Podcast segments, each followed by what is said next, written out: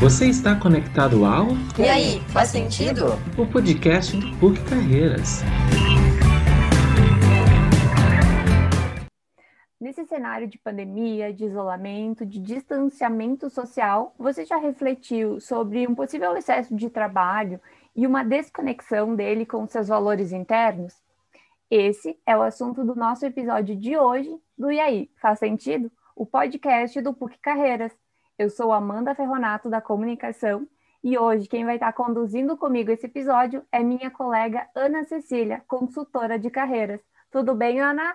Oi, Amanda, tudo ótimo por aqui. Como tu introduziu aí, né, eh, essa alta carga emocional que está sendo exigida, né, na pandemia por todos nós, trabalhadores, tem deixado eh, muitos profissionais esgotados, né? E por esse ser um assunto super relacionado aqui com as demandas que a gente tem no, no, no PUC Carreiras e com carreira, a gente acredita que é muito importante trazer esse conteúdo, trazer essa pauta para compartilhar com todos os nossos ouvintes. E para falar mais sobre esse assunto, eu quero dar boas-vindas ao nosso convidado de hoje, que é o Dorli Neto. Ele é diretor executivo, diretor executivo da PowerNap, uma consultoria que é focada em ajudar outras empresas a serem mais focadas e produtivas nesse mundo aí que a gente vive, cheio de distrações. E além disso, Dorli também é membro da comunidade Global Shapers, que é uma rede de jovens que é focada em disseminar o diálogo, a ação, a mudança, e que foi criada aí pelo Fórum Econômico Mundial. Então, seja muito bem-vindo, Dorli, e fique muito à vontade nesse podcast conosco. Pessoal, muito prazer. É incrível estar aqui com vocês discutindo um tema que não é só meu trabalho, mas que com o tempo eu fui desenvolvendo como um propósito da minha vida, que é ajudar outras pessoas a terem mais saúde, mais bem-estar no ambiente de trabalho e também as empresas a criarem uma cultura mais equilibrada e mais responsável. Então vamos conversar sobre isso hoje. É um prazer estar aqui com vocês. Perfeito, Dorli. Então, para gente, para colocar na roda esse tema de ansiedade, de estresse, muitas vezes de exaustão, né? Que tudo isso faz parte do, do esgotamento emocional. Talvez antes mesmo da pandemia a gente nunca tivesse debatido tão profundamente sobre esse tema e que trouxe isso, né, para as nossas rodas de conversa. Esse esgotamento, ele também é conhecido como uma síndrome, né, que segundo o Ministério da Saúde pode ser classificada como um distúrbio emocional.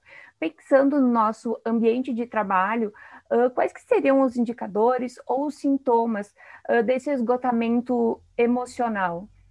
É muito importante a gente fazer uma distinção aqui entre a autoavaliação de uma pessoa que está trabalhando e também da avaliação dos líderes de uma empresa da situação da empresa como um todo. No que diz respeito à autoavaliação, é muito importante uma pessoa observar quais, quais têm sido os efeitos físicos do trabalho na vida dela. O que, que ela tem sentido no corpo dela?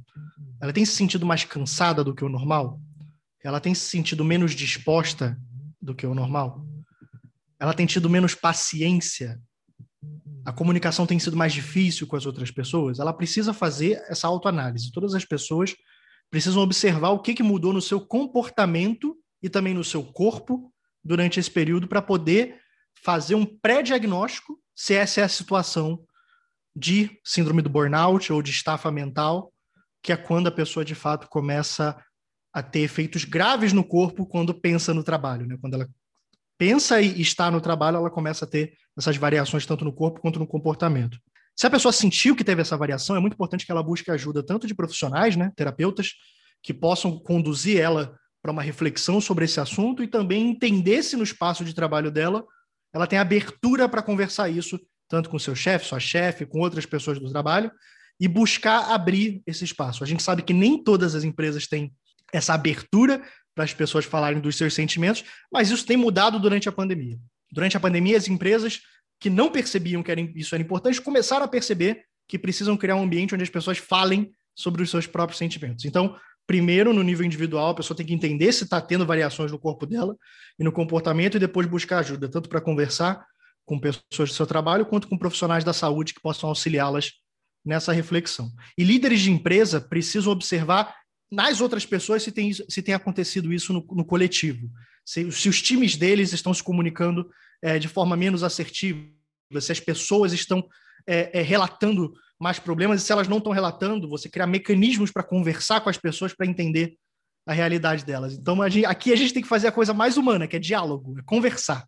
Os líderes precisam estar abertos a conversar com seus funcionários e entender a situação é, deles em relação à, à saúde emocional e vice-versa. Eles têm que dar abertura para as pessoas poderem vir falar, porque sem essa transparência, as pessoas vão acumulando sentimento, acumulando, acumulando, e aí podem causar tragédias emocionais. As pessoas podem é, criarem é, quadros de depressão, podem criar quadros de ansiedade, e isso é complicado para todo mundo. Então, é, essa transparência e essa comunicação é, entre líderes e liderados, e, e também essa autoanálise é essencial para ser o começo é, é, da resolução desse grande problema. Acho que bem importante isso que tu traz, né? Do sujeito conseguir fazer esse movimento de trazer para a consciência, né?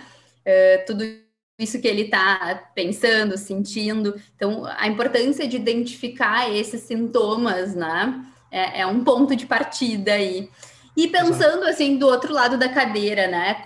Hoje com as empresas que tu atua, diante de toda a vivência que tu tem no mercado, Dorli, como tu entende que é mais efetivo por parte da empresa para trabalhar esses aspectos, assim, de, de ter um ambiente onde uh, ele possa uh, aliviar essa tensão, esse esgotamento da equipe? Como que acontece, assim, esse jogo? É, um pouco do contexto meu pessoal, eu trabalho já 12 anos com startups, é, a PowerNap, a minha empresa, ela é nova, eu, ela criei ela em fevereiro de 2021, é bom citar a data aqui, né? Porque sabe se o podcast vai ser ouvido daqui a 10 anos ou daqui a um ano, as pessoas não vão saber. Então... É. A empresa foi criada em, em fevereiro de 2021 e com os clientes que eu já tenho atuado e também com a minha experiência em aceleração de negócios e nas outras startups que eu trabalhei, eu comecei a identificar alguns padrões de como funciona a criação de um ambiente que é o que eu chamo de ambiente responsável. Que o ambiente responsável é aquele que consegue prezar pela eficiência, criar mecanismos para as pessoas conseguirem executar o melhor trabalho delas e respeitando a saúde emocional delas, principalmente. E é muito interessante a gente pensar que a questão da saúde não é uma preocupação nova no trabalho. Para para pensar nos trabalhos antigamente que eram manuais, teve uma época que não tinha nenhuma preocupação com isso, né, nas primeiras indústrias. Depois a gente começou a ter preocupação com EPIs, que são os equipamentos de proteção individual, para proteger a saúde física das pessoas que trabalhavam dentro das indústrias e dentro das fábricas em locais que tinha risco físico de trabalhar. Mas corta para a gente agora, a gente trabalha com o nosso cérebro, a gente trabalha com a nossa cabeça, e cada vez mais as novas profissões vão ser profissões intelectuais, onde a gente vai usar o conhecimento. E aí, qual é o equipamento de proteção individual do nosso conhecimento, do nosso intelecto? É justamente o entendimento sobre saúde emocional. Então, o que você trouxe, Ana, é perfeito, levar para a consciência. O primeiro passo é as empresas criarem um ambiente onde seja possível falar sobre suas emoções. E falar sobre as suas emoções de uma forma onde as pessoas possam dar nome para as emoções. Porque esse é o princípio da comunicação, é você conseguir se comunicar com outra pessoa e entender qual é a sua necessidade, qual é a necessidade da outra pessoa, e normalmente essas necessidades são emoções. Então, dessa forma, criar um ambiente onde as pessoas possam discutir isso é o primeiro passo. Porque se não tiver isso, tudo que vem depois não acontece. Porque se não tiver um ambiente onde as pessoas possam nomear seus sentimentos, falar o que estão sentindo, elas não vão ter abertura para fazer mais nada em relação à saúde emocional. Então, eu recomendo líderes de empresa, ouçam, pesquisem, leiam conteúdos sobre inteligência emocional. É um conceito mais moderno, mais conectado com o mercado do, de trabalho, não é algo novo na sociedade. Se a gente for voltar nos gregos e nos egípcios, eles já falavam sobre inteligência emocional, mas mais conectado com o mundo do trabalho, com pesquisas de neurociência, tem conteúdo abundante sobre isso hoje é, então, os líderes da, das empresas precisam entender sobre o que é inteligência emocional. E para quem está entrando no mercado agora, tem que entender também como funciona. Justamente para poder ter essa via de mão dupla. Né? A empresa cria um ambiente onde seja favorável poder falar e discutir as emoções e também as pessoas saibam como fazer isso. E um segundo passo que empresas também precisam entender é como o trabalho delas está influenciando para as pessoas se esgotarem ou não. Porque por mais que você crie um ambiente onde as pessoas possam falar sobre as emoções, mas o trabalho em si é tão desgastante que não adianta. Então, as pessoas têm que entender: será que a gente está dando trabalho demais?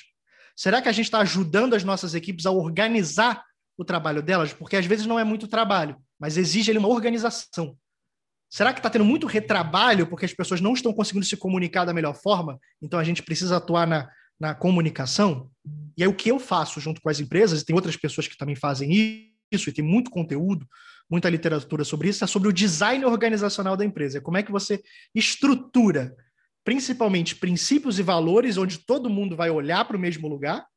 Você estrutura quais são os papéis e as funções das pessoas, para elas saberem, por exemplo, se fosse um jogo de futebol, elas saberem qual posição do campo elas vão jogar. Se, empresa e, e futebol são, dá para fazer metáforas muito similares.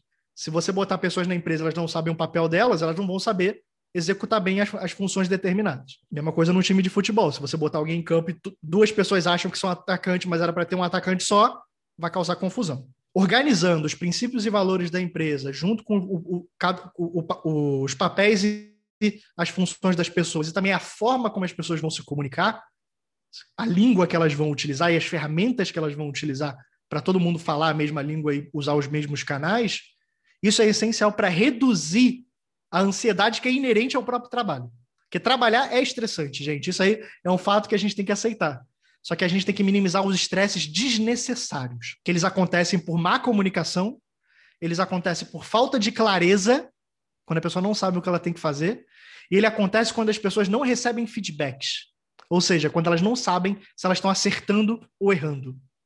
Então, esses são os três grandes elementos principais que eu trabalho com as empresas e eu recomendo todas as empresas olharem se elas têm princípios e valores que realmente unem as pessoas, que elas de fato estão dando clareza de papéis para todo mundo saber em que posição elas têm que jogar, se elas de fato têm uma comunicação boa e comunicação inclui conseguir dar feedback para dizer se as pessoas estão evoluindo ou não. Porque imagina a situação, até para vocês é, que estão ouvindo a gente aqui, até é, para a gente que está aqui debatendo. Não receber feedback, gente, deixa a gente perdido. Principalmente para quem é mais novo, né? Pessoal que está no PUC Carreiras ouvindo, está entrando no mercado de trabalho agora, por exemplo, tem que saber se está conseguindo evoluir ou não está, né? Então, se você é um empresário, criou uma empresa agora, empresa nova, tem gente júnior que está sendo contratada para a sua empresa, você tem que ajudar essa pessoa a se desenvolver também, dando feedback para elas e dando clareza do papel dela. Então, esses são os grandes elementos que as empresas precisam olhar e as pessoas também precisam saber, até para poder influenciar as empresas que elas estão entrando, que são essenciais para a gente conseguir criar um ambiente de trabalho responsável e equilibrado. Pegando bem esse gancho que tu trouxe na tua última fala sobre ambiente de trabalho, o que a gente tem notado é que temos inúmeros exemplos de empresas que adotam práticas né, para promoção da qualidade de vida dos colaboradores e também dessa forma elas acabam tornando uh, a empresa mais eficiente e também produtiva. Né? A gente tem inúmeros de, de empresas que estão se reinventando né, nesse sentido interno. Uh, que dicas assim que você daria também para essas empresas que buscam melhorar a gestão? Perfeito, ótima pergunta. Primeiro é o entendimento do que é produtividade. Produtividade é um conceito que vem das ciências econômicas e significa você conseguir gerar valor reduzindo a quantidade de recursos utilizados na hora de gerar esse valor. Então, trabalhar mais não significa produzir mais. Inclusive, quanto mais você trabalha, significa que sua produtividade diminui. O que a gente precisa é criar ambientes onde a gente trabalhe com o que é essencial para o trabalho e reduzir o que é desnecessário. Então, esse é o primeiro ponto. As empresas precisam entender que produtividade é gerar mais valor utilizando menos tempo e menos recursos. É justamente a gente ter as pessoas que a gente tem na equipe e saber que todas elas estão conseguindo trabalhar da melhor forma possível. Isso é o principal ponto que as empresas têm que olhar na hora de executar uma boa gestão. Porque a gestão não é nada mais do que você conseguir pegar as pessoas que estão na sua empresa, dar clareza de quais papéis que elas têm que executar e fazer o acompanhamento se o papel está sendo bem executado de acordo com o objetivo. É só isso é gestão da forma mais simples e mais grosseira, trazendo que, obviamente, é um assunto muito mais complexo, mas esse é, o, é o, o, a cereja do bolo do que é gestão. É você conseguir gerenciar as pessoas de acordo com onde elas vão trabalhar, dar clareza para elas do que elas têm que fazer e de onde elas têm que chegar e qual o resultado que é esperado do trabalho delas. Só que quando isso não acontece, você aumenta as questões é, que prejudicam a saúde emocional. Porque se a pessoa não tem clareza do que ela tem que fazer, se ela não está recebendo feedback, então não sabe se ela está indo para o lugar certo, ela começa a ficar ansiosa. Ela não sabe se ela vai ser demitida semana que vem ou não. Se ela não tem clareza do papel que ela vai fazer, ela não sabe se de fato ela está performando como deveria. Ela não sabe se ela está evoluindo. São coisas humanas que a gente precisa saber. Porque o princípio da colaboração é o princípio de que uma pessoa está fazendo uma coisa e a outra está fazendo outra, e elas sabem que uma coisa não vai conflitar uma com a outra, porque cada um tem o seu papel. Então, na hora de evoluir a gestão, As empresas têm que se preocupar muito com isso. Se cada pessoa da empresa tem clareza do que ela tem que fazer. Para não acontecer erros, erros clássicos de ter duas pessoas executando a mesma tarefa e só a gente só descobrir três meses depois. Gente, tanta empresa que eu já vi isso acontecer, tanto das que eu trabalhei, das que eu apoiei em aceleradora, quando eu trabalhei em aceleradora, e até é, dos meus estudos sobre o assunto, é comum. Chega a ser comum isso acontecer. Duas pessoas executando o mesmo papel, a mesma tarefa de um, de um certo projeto durante um período de tempo. Quando, se elas tivessem ali um fluxo de trabalho, elas já saberiam que cada um tem que fazer uma coisa e não teria esse conflito. E o estresse que isso gera, o retrabalho que isso gera. Então, a preocupação com a gestão automaticamente é uma preocupação com a saúde emocional. Isso é que é uma coisa interessante de líderes de empresa perceberem. Que quando eles se preocupam em fazer uma boa gestão eficiente, no sentido de dar clareza de, de quem faz o quê, de dar feedback e de alinhar todo mundo com o objetivo, você melhora a saúde emocional das pessoas. Porque você cria um ambiente que, de fato, vai ser um ambiente menos estressante. Vai ter o estresse inerente natural ao trabalho, mas não vai ter o estresse desnecessário do conflito, da confusão, da falta de alinhamento, que é o que mais acontece hoje em dia. Então, olhar para a gestão, olhar para a saúde emocional, as duas coisas andam juntas. E porque o que acontece com as empresas? Normalmente, é, as empresas não sabem que o problema de gestão causa problemas emocionais nas pessoas, e aí eles percebem que as pessoas estão mais estressadas, mais esgotadas, e aí criam mecanismos para poder ajudar as pessoas a aliviar esse estresse. Criam novos benefícios, criam estratégias é, é, de bonificações, criam outros mecanismos e não melhoram a gestão. O que é ótimo, por um lado, porque você precisa ali dar suporte para as pessoas terem me melhor e mais qualidade de vida, mas se você só der esse suporte paliativo e não melhorar a gestão, você está tentando ali tirar a água do barco que está com o barco furado. Uhum. Então, as duas coisas têm que andar junto. Primeira reflexão que líderes de empresa têm que fazer: a gente está causando o estresse desnecessário nas pessoas? Primeira coisa que líderes têm que fazer: a gente é uma das causas. Se a gente é a causa, a gente tem que reduzir essa causa aqui, internamente. Depois de reduzir a causa internamente, né, que não é uma coisa rápida, dependendo do tamanho da empresa, demora para fazer, mas começando, criando um plano para melhorar a gestão e reduzir essa carga emocional nas pessoas por causa do, do, do, da falta de alinhamento e também da falta de comunicação, aí as empresas podem entender como ajudar as pessoas na vida é, pessoal delas. Porque o que está acontecendo hoje em dia da, da pandemia e vai continuar? As pessoas estão trabalhando remoto. Uhum. E, gente, eu estou trabalhando remoto agora, mas eu tô doido para voltar para encontrar pessoas na rua. Aí. Tô doido. Mas eu tenho certeza que quando eu voltar, eu vou, vou, voltar por um mês só. Depois eu vou. Não quero mais ficar me arrumando todo dia para sair de casa. Não quero mais é, ficar pegando trânsito. Então, o que, que vai acontecer no futuro? As pessoas vão começar a querer modelos híbridos. Algumas pessoas ficam segunda e sexta em casa, outras ficam terça e quinta. E aí a gente vai ter esse modelo híbrido. Mas aí as empresas têm que ajudar as pessoas não só a pagar as contas da casa, porque elas vão ter um aumento de luz, etc., mas ajudar elas a saber como separa casa e trabalho. Como é que você se organiza na agenda? Como é que você separa casa e trabalho? Como é que você cria um ambiente de trabalho isolado de barulho? Igual, tal qual um escritório deveria ser? Como é que você cria um ambiente onde a pessoa possa ter uma parede para poder pensar em ideias e refletir, ter uma boa câmera para poder fazer é, live, como é que você vai é, incentivar ela a não ficar tanto tempo olhando para uma tela, criar mecanismos para ter mais pausas durante o trabalho e incentivar as pessoas a fazer isso. Então, olha só como começa a complexificar a questão daqui para frente por conta do trabalho remoto. E esse é um capítulo à parte, assim. Se a gente falar do trabalho remoto, vocês podem me convidar para o próximo podcast só de trabalho remoto, que eu vou ter o prazer de falar, mas só deixando essa introdução, as empresas vão ter que se preocupar com isso também, que a gestão delas vai ter que ser gestão gerindo pessoas que não vão estar mais no escritório. Porque antigamente, essa noção de que ah, se a pessoa está no escritório, ela está trabalhando, isso nunca funcionou na verdade. Isso não é na verdade. Mas uh, tinha aquela noção de que o chefe ficava passeando ali entre abas, entre baias, e aí pressionava as pessoas a trabalhar. Uhum. E dentro de casa ela, ela, não é pressionada. Elas não são pressionadas. Mas se você perguntar para as pessoas qual é o ambiente que você mais consegue se concentrar, raramente elas dizem no escritório. Porque o escritório é muito barulho, muita interrupção, muito Sim. complicado. Então, raramente elas dizem escritório. Elas sempre falam escritório se for antes de todo mundo chegar ou depois uhum. que todo mundo saiu. Ah, eu consigo me concentrar às sete da manhã no escritório, onde só tá eu e quem abriu o escritório.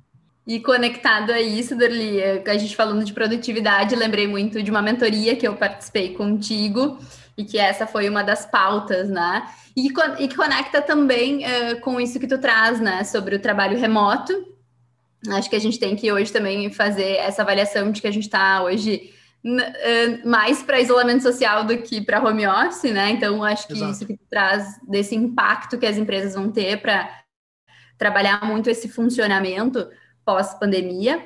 Nós do PUC Carreiras, por exemplo, já estamos aí há mais de um ano nesse formato, né? Eh, assim como tantas outras pessoas. E, e por aqui, né? Eh, assim como a vida da maioria do, do profissional, né? Muitas reuniões estão sendo realizadas por alguma ferramenta online, assim como todas as atividades. Então a gente fica muito focado na tela, né? Exato. E muitos questionamentos que surgem aqui dos colaboradores e também dos assessorados é como ter uma, uma gestão assim efetiva dessa minha agenda de trabalho. Então, assim, o que é mais efetivo, por exemplo, eu marcar mais reuniões no mesmo dia ou dispersá-las aí ao longo dessa semana? para poder realizar menos reuniões durante o dia? Qual é a tua opinião sobre isso? Assim? Essa pergunta é incrível porque esse trabalho remoto compulsório, como você bem trouxe, né? A gente está isolado, a gente não está só trabalhando remoto, a gente está impedido de trabalhar junto.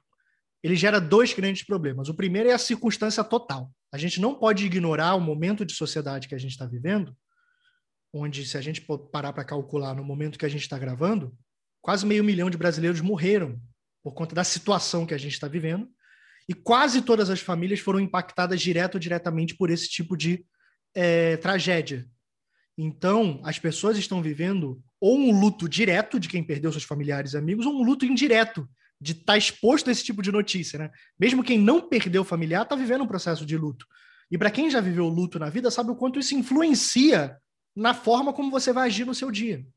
Eu perdi um familiar é, muito importante para mim um mês passado e foram duas semanas que eu precisei parar e, e, e começar, eu, eu, sabe, para as máquinas assim, parem as máquinas. Eu puxei o ferro e falei não, tem que parar. Não está normal a situação. E quando, che quando chegou na minha família eu percebi que estava menos normal ainda, assim, que é um choque mais próximo. Isso está acontecendo na realidade. As pessoas de fato estão tendo menos energia do que o normal para trabalhar. Então, os donos de empresa precisam entender isso.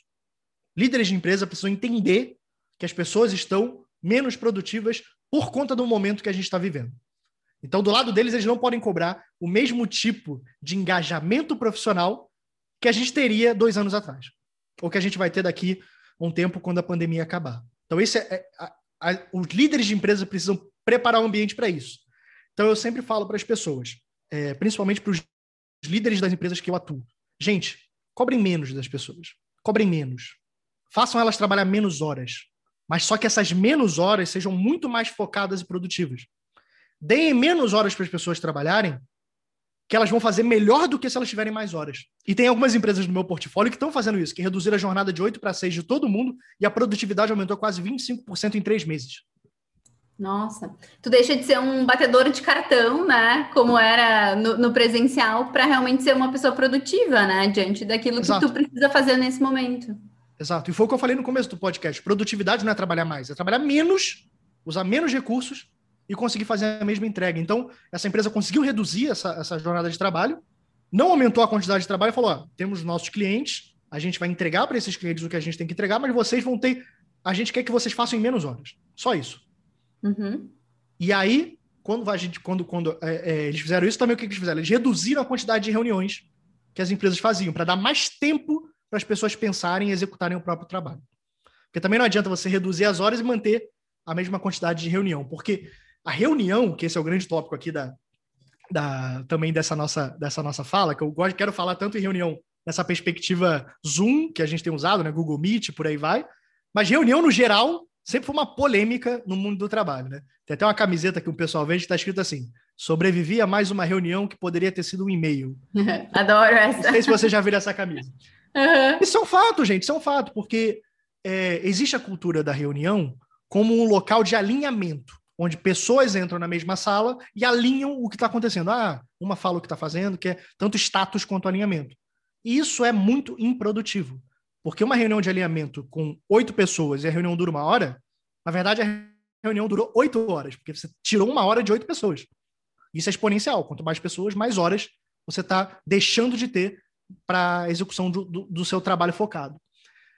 Então, a primeira coisa que os líderes precisam fazer, na minha visão, é essa: entender que as pessoas não vão conseguir ter o mesmo nível de entrega e ajudá-las a reduzir a quantidade de horas trabalhadas para que elas consigam trabalhar melhor em menos tempo e ter mais tempo livre para poder descansar a cabeça e descansar o corpo nesse momento. A segunda coisa é reduzir a quantidade de reuniões e otimizar as reuniões para momentos de brainstorming, né, de criação coletiva, e também para momentos de resolução de problemas. Essas são as, as dois, os dois principais mecanismos de reunião. É juntar pessoas para elas criarem coisas. Ah, qual o tema? O tema é a gente precisa criar uma solução para um cliente. Ah, vamos sentar junto aqui e ficar pensando. Isso dá para fazer no Zoom, dá para fazer presencial, quando, quando, quando voltar, quando acabar a pandemia.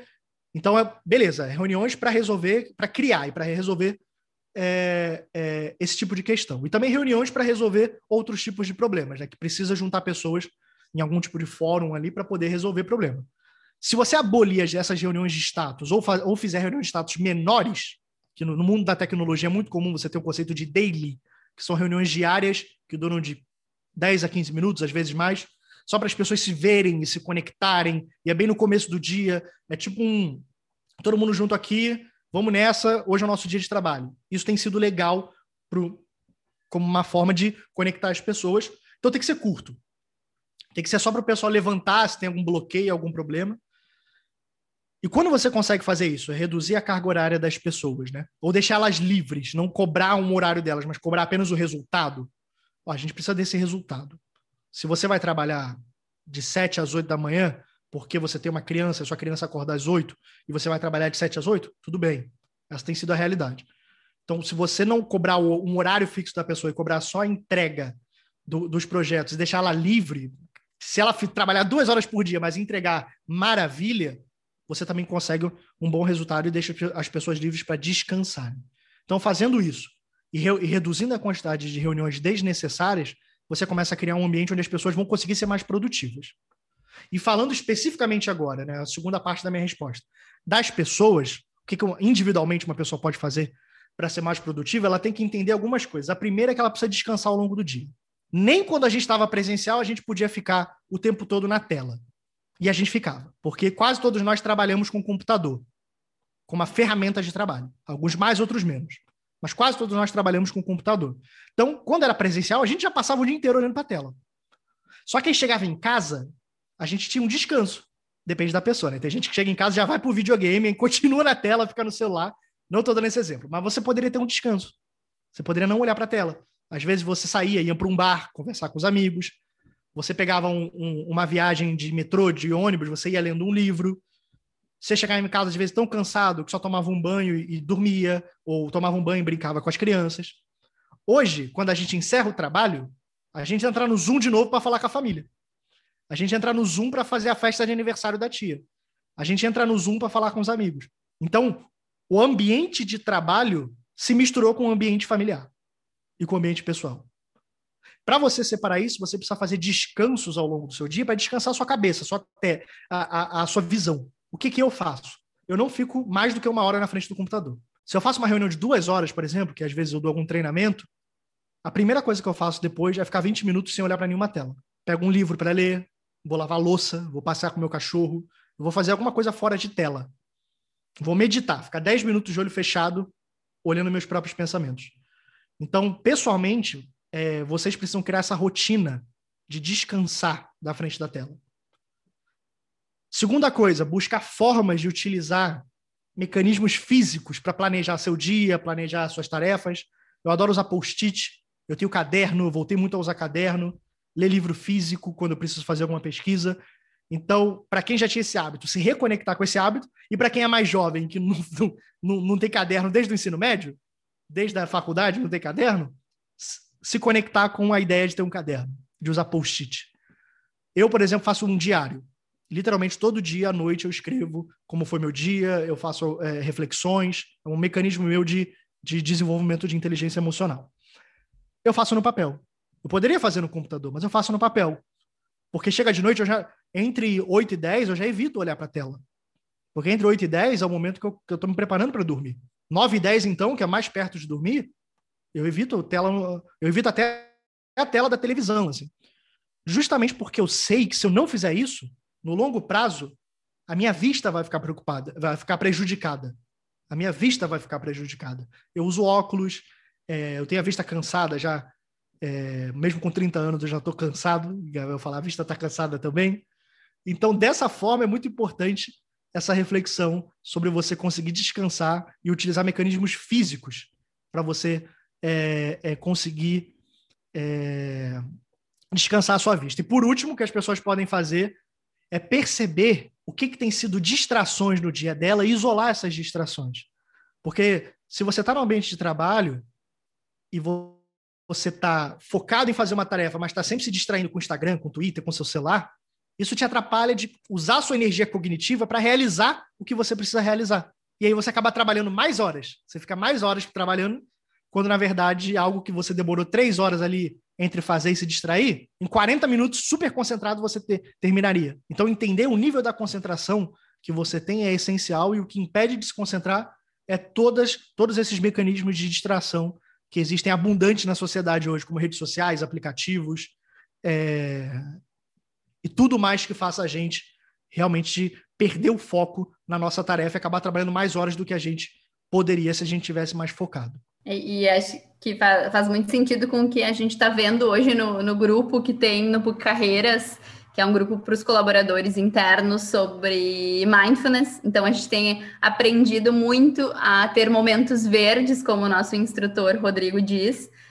porque muitas gente precisa parar de trabalhar para trabalhar bem, para ser produtivos, né? Para realmente estar tá conectado com aquela entrega. Então, tem nos feito muito bem pensar sobre essa perspectiva que tu traz.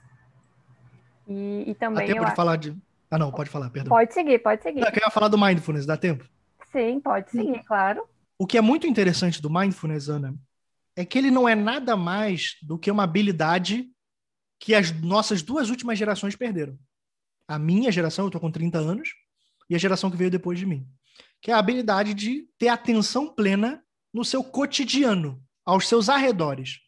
Por exemplo, eu, quando ia na lotérica pagar conta, hoje em dia quem vai na lotérica, você já apresenta ali um, um fator idade, né? Quem, quem, já foi na lotérica na vida. Eu fui, já ia na lotérica, meu pai mandava eu pagar uma conta, eu ia na lotérica.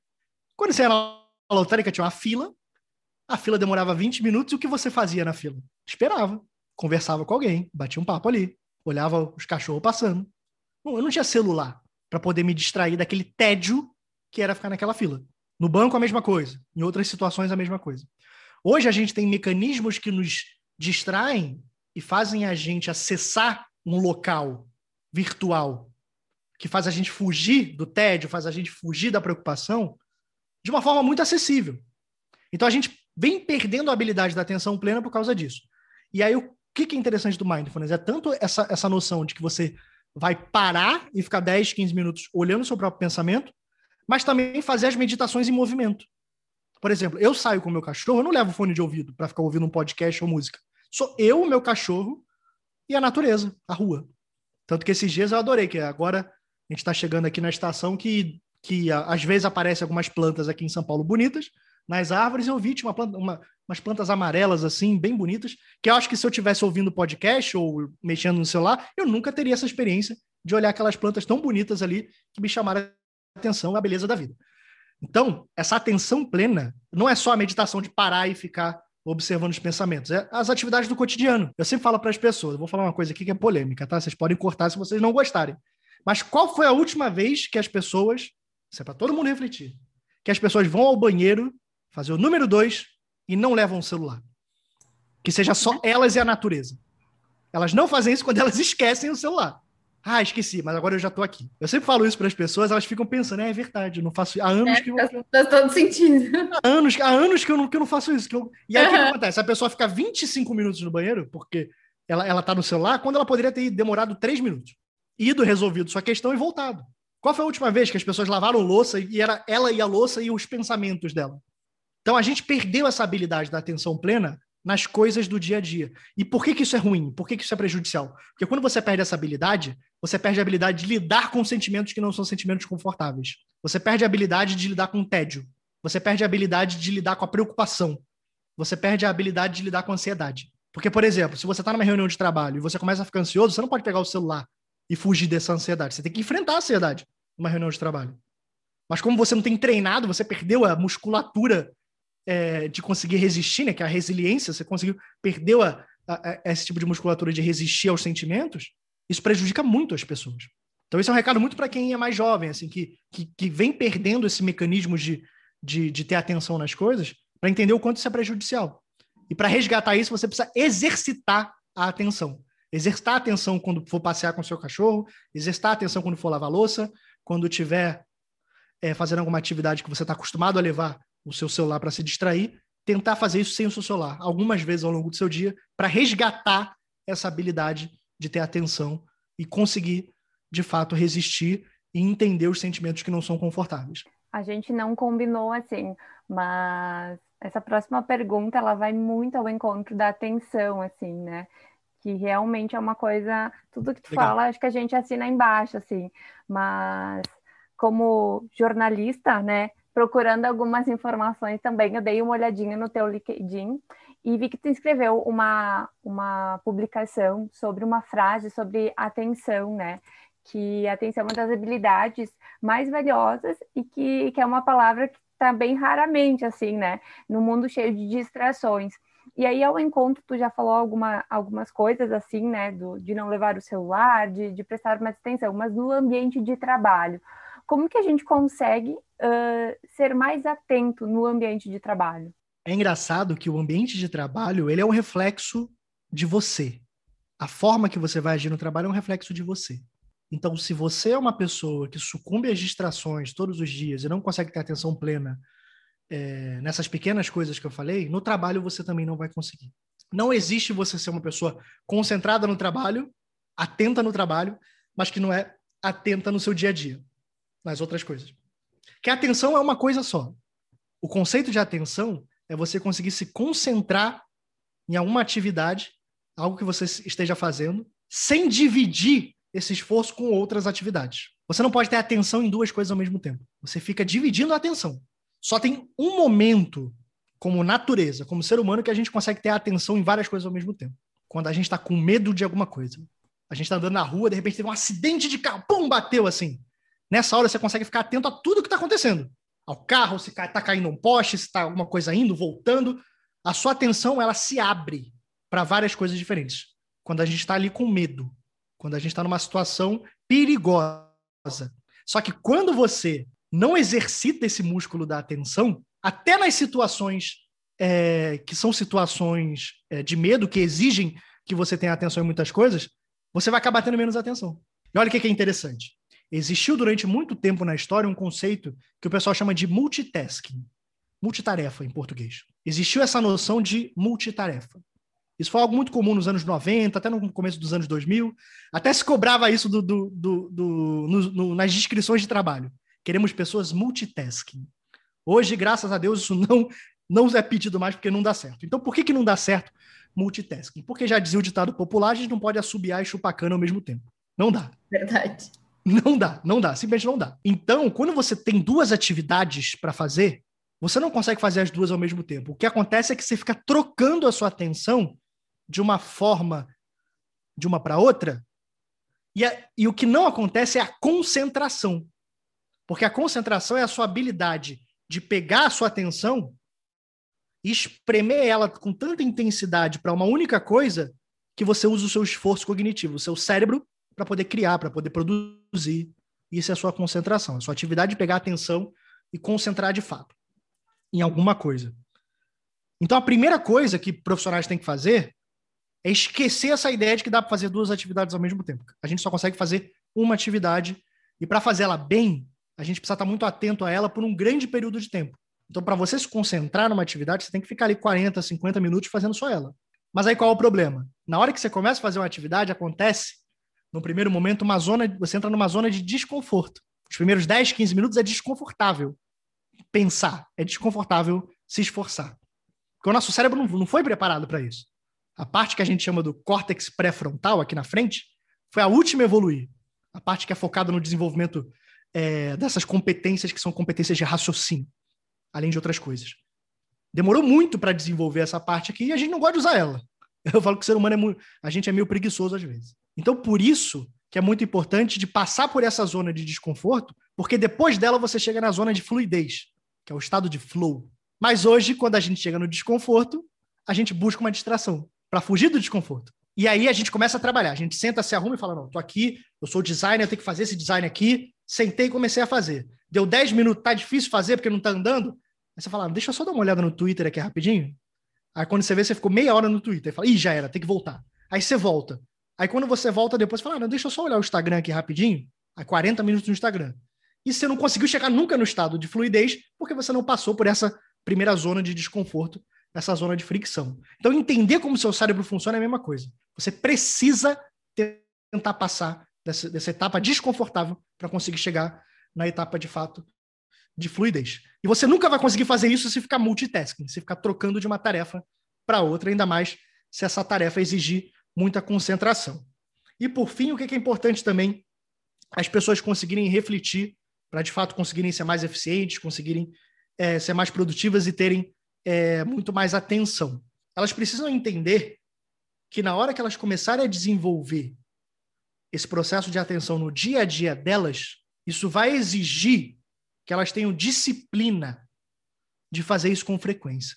Porque, tal qual uma academia, quando você está malhando, você é uma pessoa que está ali um, saindo de um processo sedentário e entra numa academia, você já não começa levantando 100 quilos. Você começa levantando pouco. Aí depois você levanta mais, depois você levanta mais. E você só vai evoluir se você for todo dia. Não adianta falar que vai regularmente na academia uma vez a cada dois meses. Regularmente tem que ser com uma frequência mais curta entre uma atividade e outra. Se concentrar, ter atenção é a mesma coisa. Você precisa desenvolver a atenção todo dia. Todo dia, quando você for, for trabalhar, ficar uma hora focado numa atividade que te exija concentração. Tentar almoçar pelo menos três vezes por semana sem ver TV e sem ficar no celular. Só você e a comida, como era há 50 anos atrás. Qual foi a última vez que a, que a gente fez isso? Que a gente almoçou, você, o garfo, a faca, a comida e, e Deus. Só. Então você precisa, a gente precisa exercitar esse músculo da atenção como se fosse academia, aos poucos. Também não é isolar tudo isso e nunca mais ouvir um podcast enquanto está passeando com o cachorro. Não é isso. Mas pelo menos uma vez por dia tentar fazer uma coisa. Tentar fazer um pouquinho de atenção plena ali, fazer uma meditação de cinco minutos. Mas todo dia fazer isso até o seu músculo da concentração e da atenção ficar mais desenvolvido. E eu falo músculo, mas é só como uma metáfora, tá? Porque o nosso cérebro é um órgão, mas ele se desenvolve igual o músculo, ele precisa de treino, precisa de prática.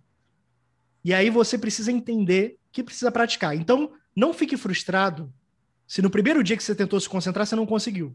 É normal.